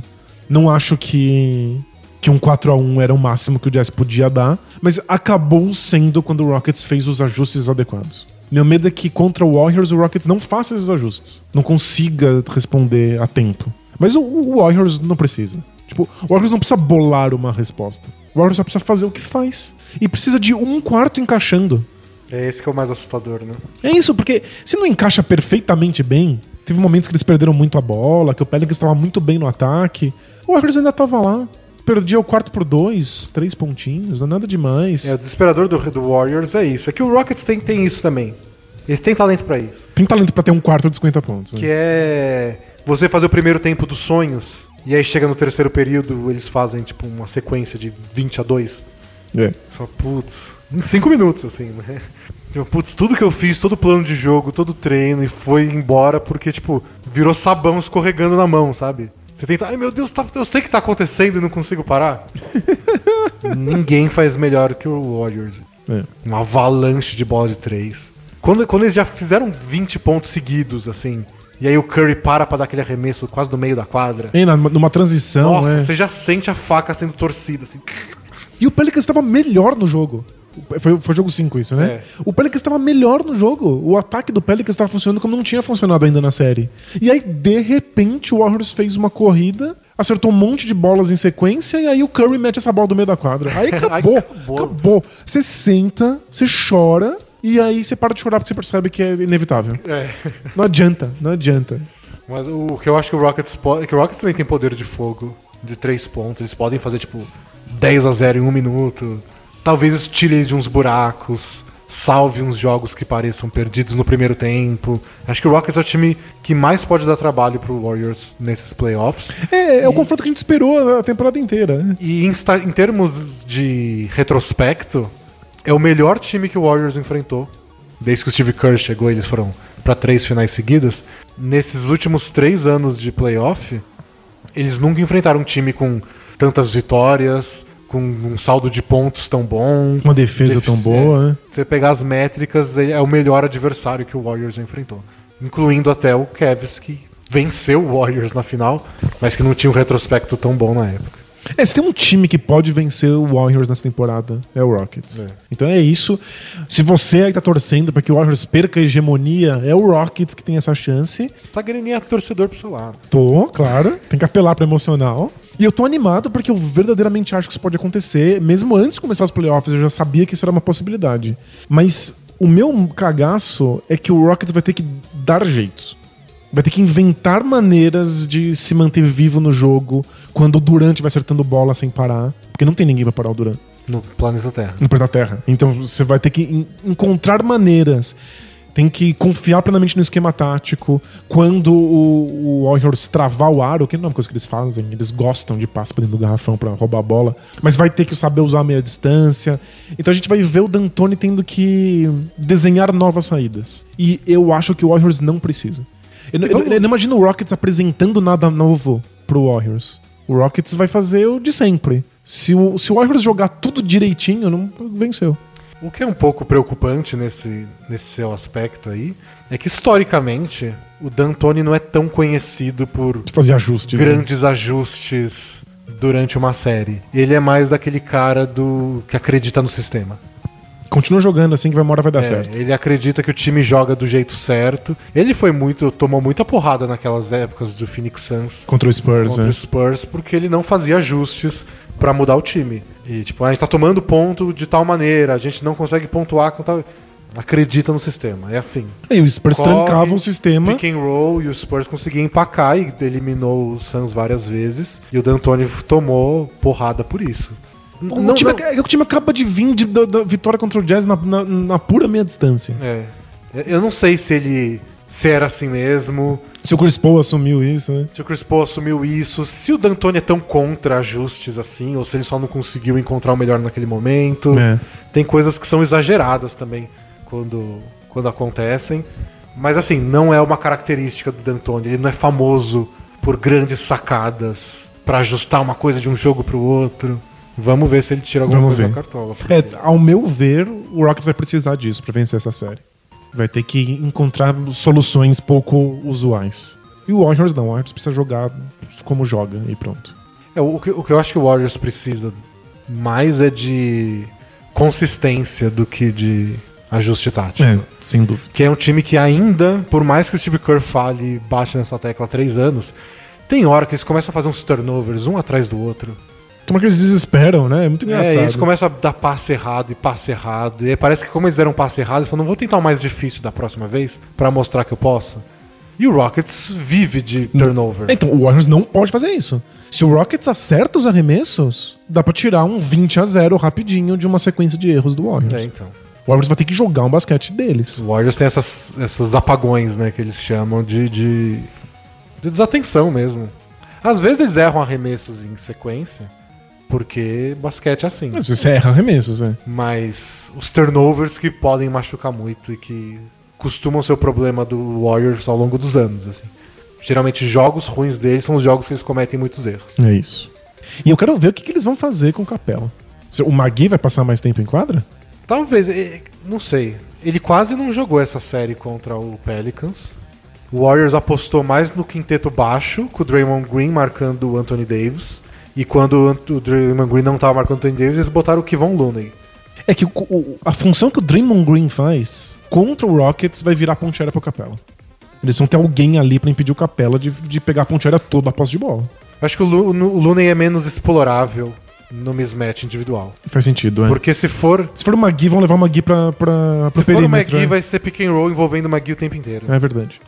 Que nem faziam com o Gobert. É. Então. Eu acho que o McGee vai jogar bem pouco. Eu acho que o Looney vai ser mais usado, mas acho que eles vão tentar mais small ball. Mas ó, o, o Capela é a chave. O Capela é quem tem mais chance de fazer estrago nesse, nessa série.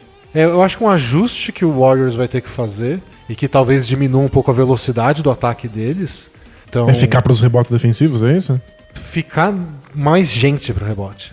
Então vamos supor que o Duran tá marcando, sei lá, o Ariza no perímetro. E aí quando alguém vai pra cesta, o Duran tem que vir pra pegar o rebote. Nossa, é, é uma coisa que o Warriors não quer fazer. Porque é bem possível que esteja lá, sei lá, o Capela e o Clay Thompson. Daí o Capela vai ter a vantagem, porque o Clay Thompson fica lá numa troca, depois do pick and roll, e o Durant tem que voltar pra pegar o rebote. Isso atrasa um pouco o ataque deles. Mas se o Rockets começar a dominar rebote ofensivo, Eles vão ter que fazer isso. Acho que o, o Warriors não vai fazer nenhuma mudança nesse sentido a priori. Vai esperar ver se dá bosta, né? é. Ou seja, tomara que dê muita bosta, o Rockets vence o primeiro jogo e depois o Warriors pensa nisso.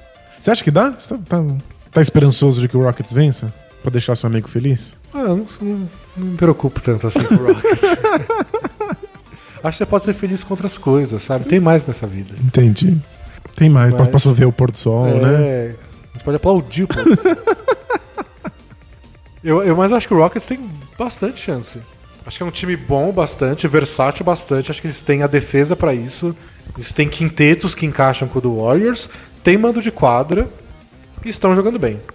Você- E não dá pra pedir mais que isso. assim. E só de pensar que depois a final é contra ou o Cavs com o elenco todo cagado ou o Celtics com o elenco dizimado por lesão.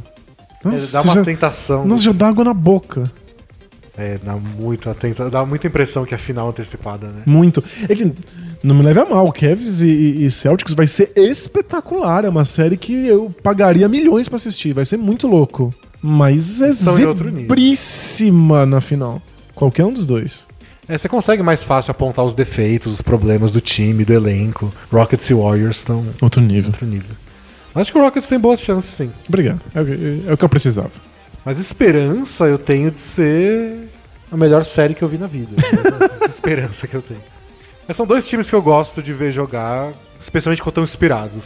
Tipo, poucas coisas são mais divertidas do que o Warriors funcionando a todo É. vapor.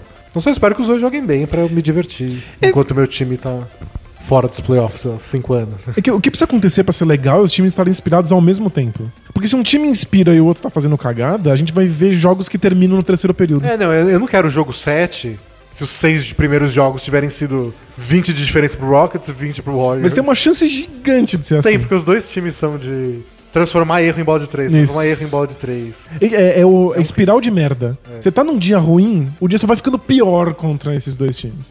É bem possível, você tem toda a razão. Mas eu queria jogos mais disputados. Eu não, eu queria que todos fossem fáceis pro Rockets. Vamos ler perguntas do Both Things Play Hard? Bora? Se você quiser mandar pergunta, tá lá no bolapresa.com.br barra lateral da direita e o Brunão vai tacar a vinheta agora. Se ele quiser, né? Não manda nele. Both teams play hard, my man. Bro, what are you talking about, man? I want some action! Both teams play hard. Both teams play hard. What? Primeira pergunta Valeu, Bruno. é do Pedro Nikolov. Tem dois Fs no final. Então...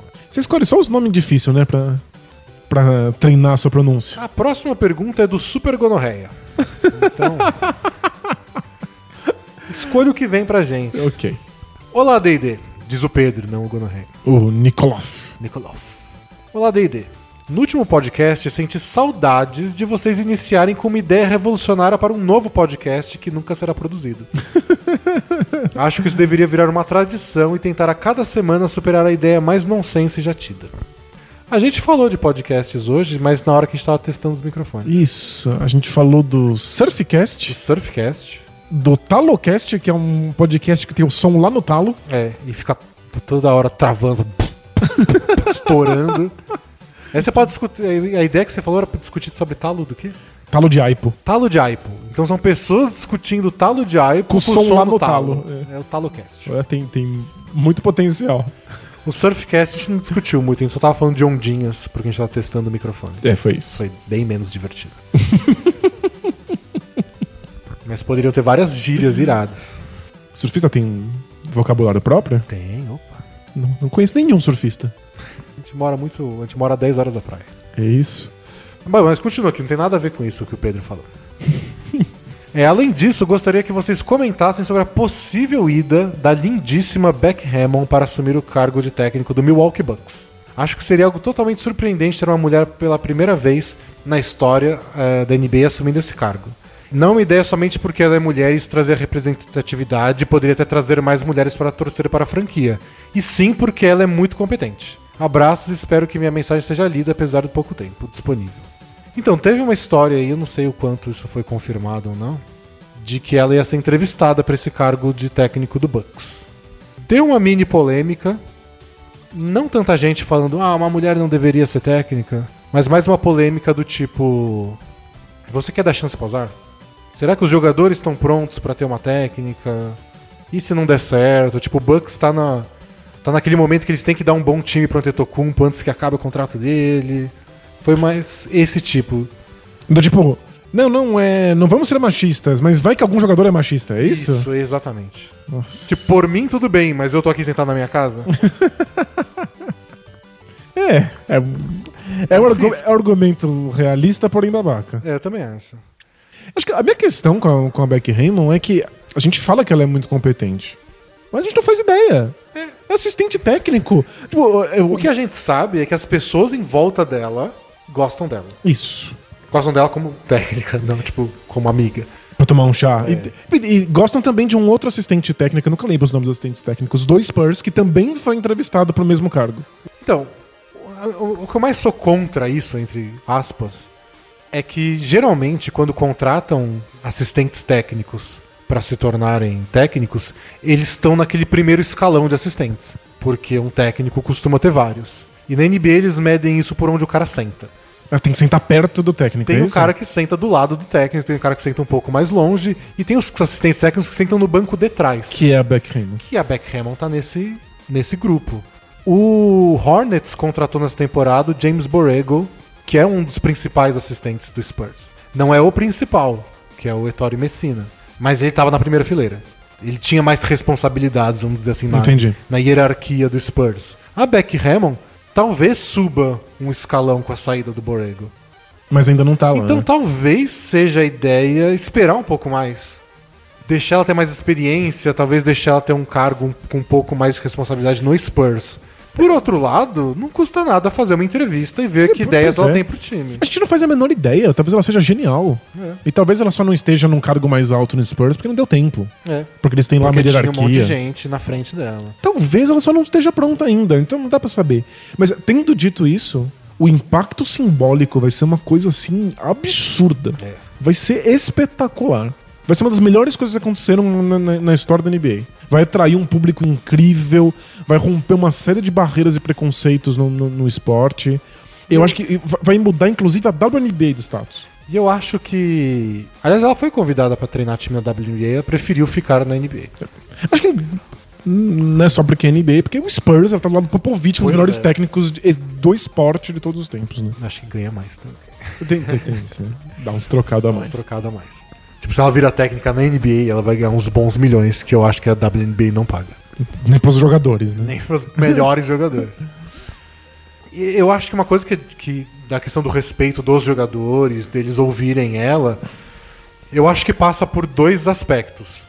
O primeiro é que a Beck Hammond é conhecida dentro da NBA. Ainda é uma mulher que caiu de paraquedas na NBA, que talvez, tipo, no universo da NBA, olham pra ela e falam, é a Beck Hammond. É. Tipo, ela entende do esporte, ela é uma das melhores jogadoras de, do, É, tem isso. Ela tem uma carreira como jogadora que é, É, invejável. Ela né? já jogou, ela sabe como funciona, ela já ganhou muita coisa. Ela esteve do lado do Popovich, Popovich gosta dela. Então ela já é uma personagem respeitada lá dentro. Eu não acho que os jogadores iam olhar torto. E um segundo aspecto. É, e se olharem, é, é, é por motivo escroto. É. E um outro aspecto é que ela pode escolher bem uma comissão técnica. Então ela pode ter assistentes técnicos que são respeitados. Então, tipo, esse cara é muito adorado pelo Tetocumpo. E esse cara, ele respeita a hierarquia e faz tudo o que a Beck Hammond fala. O Tetocumpo vai olhar para aquilo e falar: se esse cara confia, eu confio. É, sim. Até que ela ganha confiança Faz no todo dia a dia. sentido. Acho que eu acho que com- pelo fato dela já estar inserida no mundo da NBA, não tá caindo aí por acaso, e montando uma boa comissão, É, não- acho que não seria um não problema. vejo é. como dar problema. Quer dizer, pode dar problema porque todo técnico pode ser ruim no fim das contas, né? É, pode dar errado. Pode dar errado. É, só isso. O D'Antoni deu muito certo no Suns, deu errado no Knicks, deu certo nos Rockets. É, pois é. Agora, a princípio, acho que ela teria que manter uma comissão técnica, né? Ter uma, a comissão técnica que já deve trabalhar lá no, no, no time, é, pelo menos al- alguns Varia- membros, né? Varia de time pra time, alguns times têm mais gente fixa, outros não. Mas eventualmente ela poderia abrir a porta para comissário, com- a, a, pra comissão, até assistentes mulheres. Acho que, nossa, se- seria um movimento incrível. Se não acontecer agora, vai acontecer eventualmente. É, né? acho que a maior chance da primeira técnica é Beck Hammond. É, sem dúvida. E pelo histórico de assistentes do Popovich que são contratados, É todo mundo, cedo né? ou tarde vai acontecer. Porque, orra, meu Deus, pra bater assistente do Spurs espalhado nessa NBA. Mas esses assistentes vão crescendo de cargo assim, né? Não é porque alguém vai embora.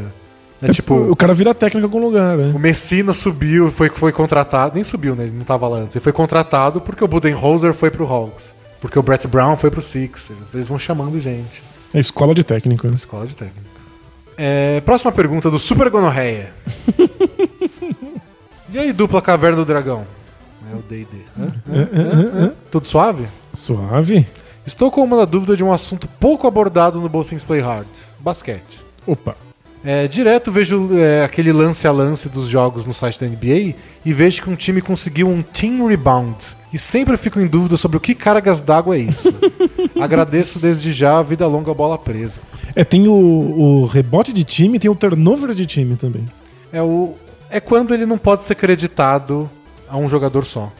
Arremesso no estouro do cronômetro, a bola bate no aro, não entra e ninguém pegou o rebote porque não deu tempo. É um team rebound. Ou a bola bate no aro e vai pra fora. Então qualquer arremesso que você, por algum motivo, não foi errado, gerou um rebote e você não pode acreditar pra um jogador, vira um team rebound. Isso, ele, é um fantasminha que só serve pra dizer que a bola trocou de mãos, que É, a que posse de teve um bola rebote, trocou, é. isso. Que a bola não, não bateu no ar e sumiu. Desapareceu.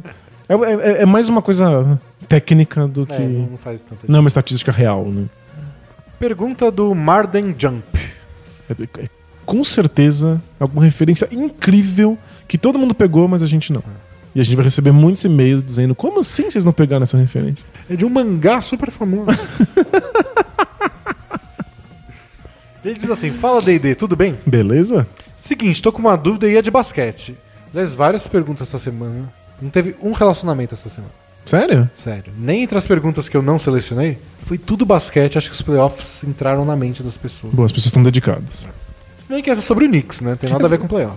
Se, ela- se- se elas já tinham um- algum relacionamento, acabou durante os playoffs. É. Como é normal pra todo relacionamento.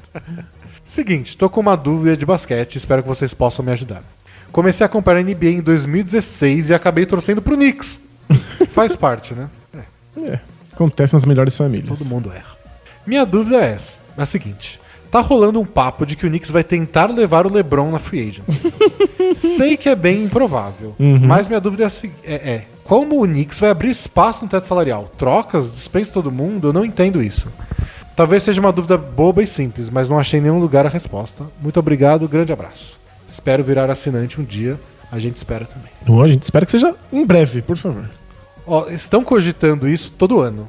Cogitam o LeBron no Knicks. Nesse ano ganhou um, um bônus porque o Knicks contratou o David Fisdale como técnico. O David Fisdale é o ex-técnico do Grizzlies, que foi mandado embora temporada passada. É o cara que falou Take that for data. É um cara anti-estatística. E antes disso ele era assistente do Heat. E ele era assistente do Heat na época que o LeBron tava lá e eles eram muito próximos. E o LeBron foi o primeiro a falar indignado quando o Fisdale foi mandado embora. Então, e- se não precisava de muito pra ter boato, imagina Nossa. quando o Knicks contrata um dos caras que o LeBron mais gosta. Né? Não, mas ele, ele vai pro Sixers porque ele é brother do Ben Simmons. Não, ele vai pro Rockets porque uma vez ele foi visto num, num carro com o primo do sobrinho do Harden, né? É, não precisa de motivo, mas o desse ano é por causa disso. Se o Knicks quiser é, contratar o, o LeBron, eles precisam trocar o Courtney Lee, que ganha, tipo, sei lá, 12 milhões, é uma coisa absurda. Trocar por uma escola de draft. É, co- por qualquer um contrato não garantido. Só libera o espaço dele. o né? contrato do, do Courtney Lee. E precisam que dois jogadores que têm player option. Player option é quando você, o próprio jogador, escolhe se ele quer continuar no contrato onde ele está ou se ele quer sair do contrato e ficar livre para assinar com quem ele quiser. E esses dois jogadores são o Ennis Canter e o Kyle O'Quinn. Eles precisam desistir de estar no Knicks. Isso. O Kyle O'Quinn É possível. é bem possível porque o contrato dele não é grande. É um contrato, acho que de 4 milhões. Ele teve uma boa temporada. Ele pode Ele ter- deve querer sair do Knicks porque o Knicks é uma bosta. Ele pode ter esperança de que outro time ofereça mais. O Canter não vai sair do Knicks, mas nem fodendo. O Canter tem 18 milhões de dólares pra receber essa temporada. Ele é um pivô, ninguém vai dar oito pra ele num outro time. Ele já disse que tá cogitando sair pra testar o mercado. não faz sentido. Nenhum. Nenhum. Não faz sentido porque não tem tantos times com, Com espaço? com espaço pra oferecer contrato. Ele é um pivô. É. É, é muito pouco provável. Só se ele tiver. Uma sabe, máquina do tempo. Pra voltar pros anos gloriosos. É. E ainda assim ele vai se ferrar porque ele não defende nada. Tipo, só se o agente dele tiver uma informação muito Mentirosa. privilegiada, privilegiada de algum manager muito burro. Ou talvez algum time esteja disposto a oferecer não um contrato tão grande em valor de dinheiro, mas, Mas de ele- tempo. E ele quer ter essa garantia de um contrato de quatro anos. Ou ele acha que ele vai ser titular em algum time. É, mas sei lá. Não faz nenhum, nenhum sentido. Ele tweetou comemorando que o Fisdale chegou. Não parece aquele cara que tá pensando em sair do time. Mas é, não vai sair. O Knicks não vai abrir o espaço salarial necessário pro LeBron. E o LeBron E, mesmo se abrisse, o LeBron não vai pro Knicks. Essa é a melhor resposta. Aqui, do Mosgov Marqueteiro. Essa não é sobre nada. Assim, é, um, é ridícula. Por isso que eu vou ler. Olá, dupla Cavernas e Calabouços. Outra, outra piada Opa. do D&D. Gente, o pessoal tá- Os nerds estão com tudo. Eles vão dominar o mundo. É, venho por meio deste humilde formulário dar uma ideia de graça para vocês alavancarem as vendas de produtos da, da Bola Presa Industries.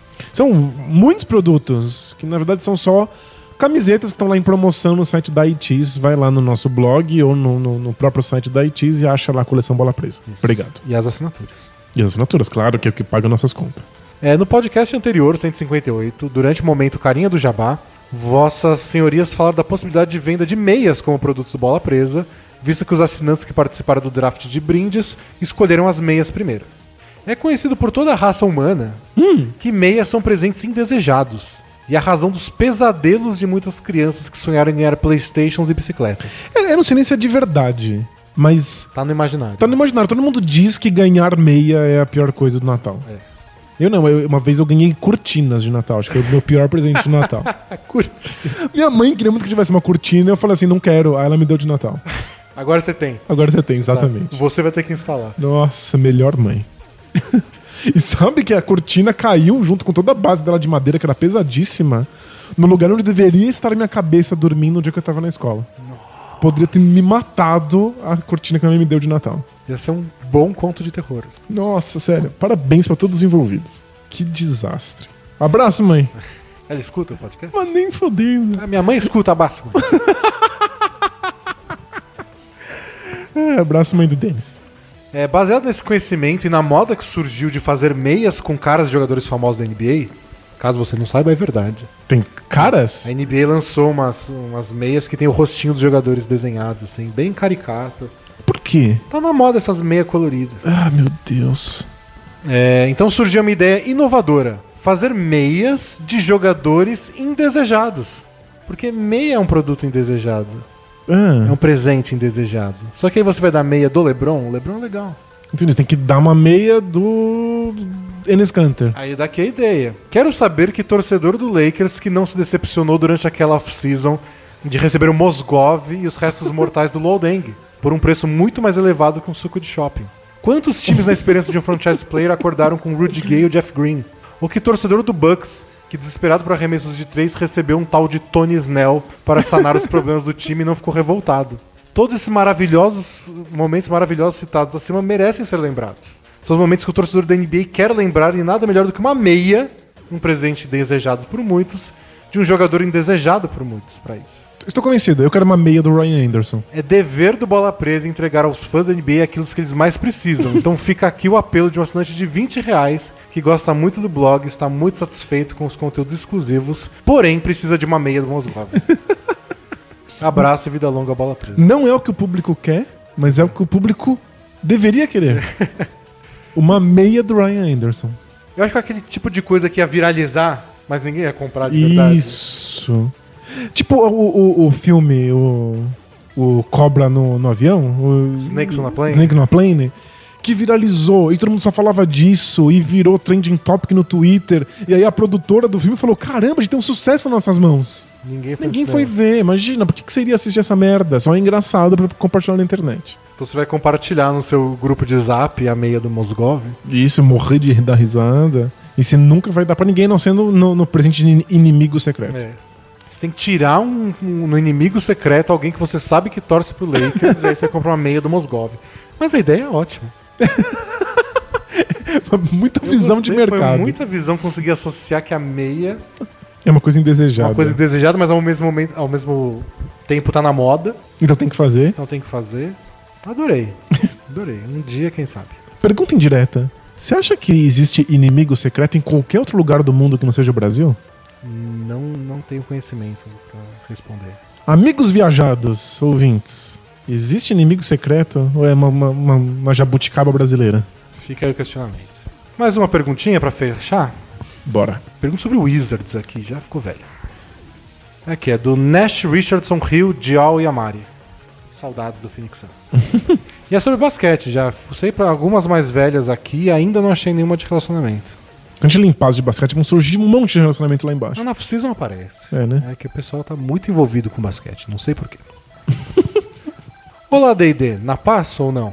Na Não, paz. Na paz, na paz. Proponho aqui um pequeno jogo para mensurar a desvalorização de jogadores outrora estelares. Ok. O jogo é o seguinte: Se vocês fossem o general manager do time com a décima escolha do próximo draft, vocês aceitariam trocar essa escolha por A. Carmelo Anthony, B. Kevin Love, C. Dwight Howard, D. Blake Griffin e nenhuma das opções. Espero que essa questão sirva como bom debate para rememorarmos a boa fase, a boa frase do velho comunista: tudo que é sólido se desmancha no ar. Grande abraço, vida longa, bola presa. Ok. Você trocaria a décima escolha pelo Carmelo Anthony? Não. Eu também não. E eu, eu sou um dos maiores fãs vivos do Carmelo Anthony. E pelo Kevin Love? Talvez. Talvez também. É que, é que aí chega, chega- tem a pegadinha, que é aquela coisa que em vez de dar resposta, você fala, veja bem. Porque veja bem, que time é esse que tem a décima escolha? É. Porque se é um time com alguma ambição, que já tem algumas peças jovens, talvez pegar uma, mais uma peça jovem na décima escolha, que geralmente não vem uma coisa tão espetacular, mas pode vir o Donovan Mitchell, talvez o Kevin Love faça sentido. E eu não tenho nenhum motivo pra imaginar que o Kevin Love não poderia fazer o que fazia no Wolves. Porque eu acho que o que mudou não foi ele, foi, o que mudou foi a circunstância. É, as coisas, o, o matchup deu certo contra o Raptors, ele jogou demais. É. Demais. Ele erra tapinha porque ele é meio idiota, mas ele, é- ele ainda é um bom jogador. Quem seria a décima escolha do draft hoje? Se não tivesse lá. sorteio. Ah, não, Fo- do time Isso. E, e fosse só por, por como esses times classificaram. seria. Ó, hoje seria o Lakers, Aham. só que a escolha do Lakers iria pro Sixers. Ok. E a nona seria o Knicks. Isso. Então vamos pensar se fosse o Knicks ou se fosse o Sixers. É isso. Isso. O Knicks valeria pegar a décima escolha ou pegar o Kevin Love? Eu acho que valeria mais ficar com a escolha. E o Sixers? Ó, eu acho que eu pegaria o Kevin Love. Eu também acho. Faz sentido. Você já tem o Embiid, você pode, você pode usar o Kevin Love no garrafão, você pode meter ele de três, pra esse passar de três. Se eu fosse o Sixers, eu pegava o Carmelo Anthony. Não, jamais. Vai pegar um outro moleque. Vai fazer o que com esse moleque? Ele vai desaprender a arremessar também. O Carmelo Anthony vai ganhar quase 30 milhões. 30 milhões. Mas o Sixers tem- tá sobrando Ele dinheiro. não consegue acertar um arremesso. Ah, vai que é o Westbrook. Tá na moda botar a culpa no Westbrook. Não, o Carmelo é. Não, mas é só porque é o Sixers. A questão do Carmelo, se você teria o Carmelo no seu time, sem abrir mão de nada, Não. Você vai abrir mão da décima escolha do draft? Ah, então vai. Eu, não, eu quero. Eu quero o Carmelo no Rockets pra ter a camiseta. Eu compro a camiseta, só isso. Pode customizar. Coisa... Pode ir no site escrever Anthony. Esquisito isso, né? Mas então, Carmelo não. Kevin Love acho que daria pra ir pro Sixers. Eu não sei se encaixa perfeito. Mas não precisa de mais um pirralho, esse é o ponto. É, não precisa. E Dwight Howard. Ah, não. Justo comigo. É. Eu, eu acho o Dwight Howard bom até. Ele só não vai dar certo nunca em lugar nenhum, em nenhuma circunstância. O Dwight Howard jogou bem essa temporada. Muito bem. Teve uns jogos excelentes e ao mesmo tempo ele foi líder de falta de ataque, líder da NBA em 3 segundos no garrafão, fez um monte de falta técnica, Um monte de turnover. muita andada, é um dos jogadores que mais anda com a bola. Então, tipo, ele joga muito bem, faz 20 pontos, 20 rebotes, a gente decepciona logo depois. É um cara muito difícil. É um cara que jogou partidas em que ele parecia estar dominando o garrafão. Porque hoje em dia, tipo, ele é a maior máquina de rebote viva, assim. É, impressionante. E aí o time perde. Exatamente. E não é nem porque o time é tipo, uma bosta ao redor dele, embora não seja um dos melhores, mas. Porque ele não faz nada que garanta uma vitória. É, o Dwight Howard acho que. Não, não rola. Ou não, obrigado. E o Blake Griffin, que é a última opção. Pra mim a resposta é sim em qualquer time. Em qualquer é, circunstância. eu gosto muito do Blake Griffin. Tem a questão do salário dele ser muito gigantesco. Porque se você pega o exemplo do Sixers, por exemplo, é, você pega ele, tem espaço pra absorver o contrato, e é isso. Nos próximos quatro anos, ele é o seu cara caro. E ele vai estar machucado em três desses quatro anos. É. Tem que levar isso em consideração. Então com o Blake Griffin tem essa questão das lesões e do preço. Mas de talento, acho que ele se encaixa em quase todos os times. Eu também. O melhor Blake Griffin é muito, muito foda. A gente só não vê sempre. A gente vê quase nunca. Mas ele teve grandes momentos no Pistons. Só foram raros. Mas eu vejo muitos, muitos, muitos times, a maioria, não trocando uma décima escolha por esses caras, mas nem a pau. É que hoje em dia, especialmente depois. É que é, depende do momento histórico. Depois que você acaba de ver novatos como Ben Simmons, o Jason Tatum e o, o- o Donovan Mitchell, ter uma escolha de draft parece a melhor coisa do, do universo. E os últimos anos as escolhas de draft vêm se valorizando demais.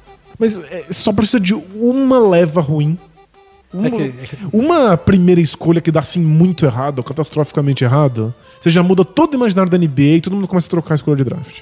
É que é sempre assim, você está trocando a certeza desses jogadores, que são certezas boas e ruins, os defeitos e as qualidades, o salário e tudo mais, pela ideia da décima escolha, que na sua, ideia, na sua cabeça é, puta, eu posso pegar o próximo Donovan Mitchell, o próximo Caio Kuzma, que foi a vigésima tanta escolha. Ou você pode morrer na mão com um desses caras que o Kings pega e não vira ninguém. É. Você pode- Pode ter a sua primeira escolha ser o Olo Akandi, pode ser o Kwame Brown. É. É, como diria minha mãe, você vai trocar o certo pelo duvidoso? minha mãe nunca disse isso, mas é, é uma Várias- coisa que mãe falaria. Várias campanhas eleitorais já falam. é isso, encerramos. Encerramos? Ansio- ansioso pra próxima semana, que a gente vai estar falando de finais de conferência. Nossa, vai estar falando sobre Rockets e Warriors. Eu vou passar dias sem dormir. Vai ser uma das coisas mais tensas e horríveis da vida. Mas com sorte vai ter um final feliz. Pra mim. não, existe um final feliz em si. é, Pra mim.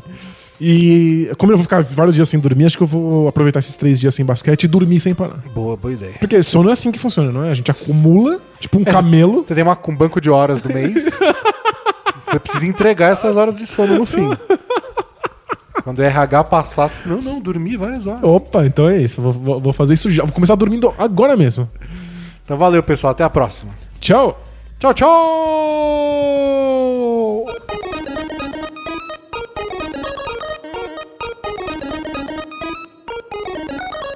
God bless and good night.